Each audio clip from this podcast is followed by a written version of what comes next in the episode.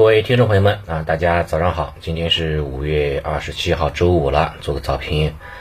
昨天晚间是有不少的利好消息的啊，还是非常非常提振市场信心的。一个是啊，老美那边的这个国务卿对吧，发表了对华政策讲讲话内容，要坚决避免新冷战的啊这种情况的发生。虽然说后面老美也会继续使绊子，对吧？但是在这个公开场合上当中哈，还是对吧比较那个对吧？还是比较呃打消哈大家的这样的一个啊这样的一个一个疑虑吧，也算是这样的一个一个一个算是一个利好的一个消息。然后呢，昨天晚间这个美联储哈发布了五月份的会议纪要。呃，预计呢是六月份和七月份各加息五十个基点啊，加到中性利率百分之二点五，可能就不加了。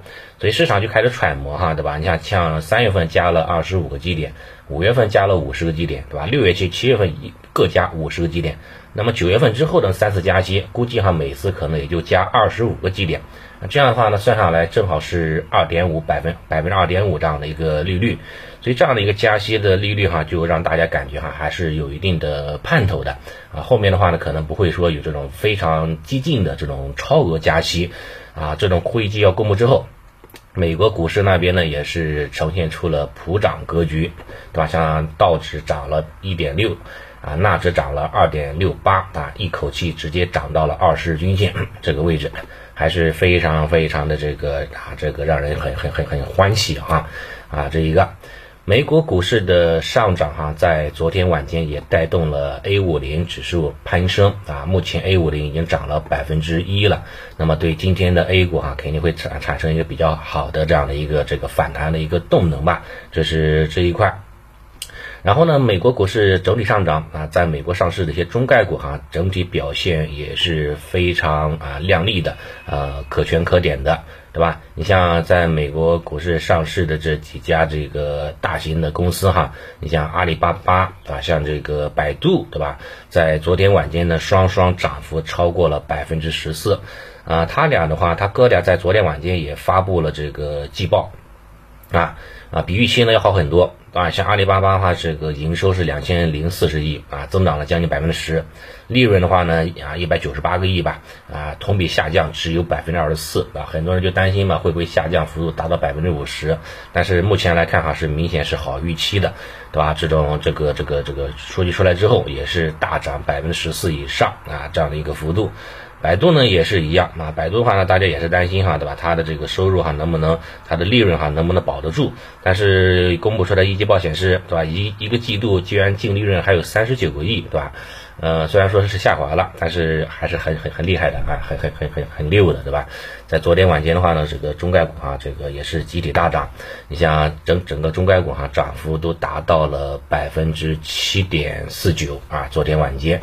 那么对于在港股上市的恒生互联网来说，那肯定是利好了啊，不用说了。今天的话呢，这个对吧，有这种高开冲高这样的一个动作，啊，我的我们这边的话呢，这个短线的这种恒生互联网哈，这个仓位肯定是要考虑这种短线止盈的啊。今天今天早间时候，大。外外围市场利好，然后消息层面是这个释放一些这种维稳的信息，你包括这个深圳对吧？这个促消费政策，呃，也开始下达了对吧？买家电、买这个手机、买电脑对吧？最高能够补贴百分之十五，我估计哈，可能其他城市也会跟进啊，其他这种这个这个大型城市也会跟进的，这样的话呢，也会对这个消消销售板块哈，对吧？消费板块啊，也会产生一个直接利好的。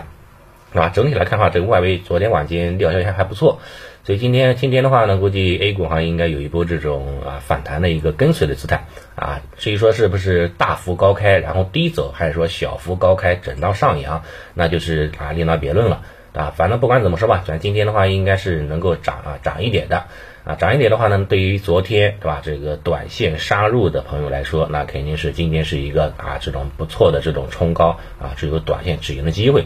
对吧？我知道哈，昨天的话呢，像咱们这边有好有有不少朋友，对吧？也是都是啊，短线跟进了啊。一方面买的是什么恒生互联网啊，买的这个酒白酒，对吧？买的这个芯片啊，养殖啊，这这这个这这一类的买的比较多一点。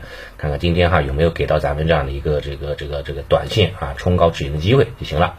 沪指的话，上方压力位就是参考周二的高点三幺五三。啊，这个位置在三幺五零附近哈，可能会有这种反复的一个动作。行情呢，虽然说跌不动啊，短期来说哈可能跌不动，但是啊，连续大涨的话呢，也也不太可能，对吧？估计哈就是继续震荡吧。五月底的这几天，可能以震荡的概率呢，啊，这个这个这个这个这个概率还是比较大啊，做好这样的一个啊冲高止盈，对吧？就行了啊，仓位的话控制好就可以了啊，好吧？行，那早盘的情况就分享到这里啊，谢谢大家。